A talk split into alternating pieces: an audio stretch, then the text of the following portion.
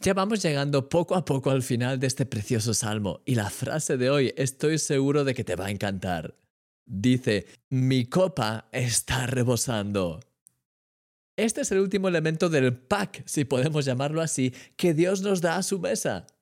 No solamente Él prepara un banquete en su presencia para nosotros ante la mirada celosa del enemigo y de sus huestes, sino que además nos unge con su aceite santo de la unción, como veíamos ayer, y por si fuese poco, llena nuestra copa hasta rebosar.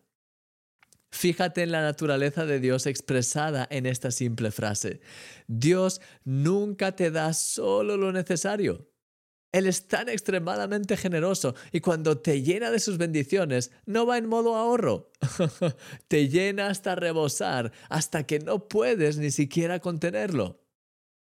De hecho, eso es lo que dice este otro pasaje tan conocido de la Biblia, que dice, Dios es aquel que es poderoso para hacer todas las cosas mucho más abundantemente de lo que pedimos o entendemos, según el poder que actúa en nosotros. Él quiere hacerte rebosar en cada aspecto de tu vida para que tú también puedas a tu vez bendecir abundantemente a los que te rodean. Su bendición quiere tocar cada una de las áreas de tu vida y hacerte brillar con tanta fuerza y con tanto gozo que puedas sentirte literalmente lleno a rebosar de los tesoros y bendiciones de Dios, tanto en lo espiritual como en lo natural.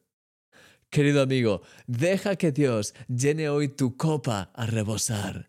Él quiere darte la paz a borbotones, una fe renovada, un gozo contagioso y proveerte abundantemente de todo lo que necesitas, porque Él realmente te ama y tiene tantas cosas preparadas para ti, más de las que puedas incluso imaginar.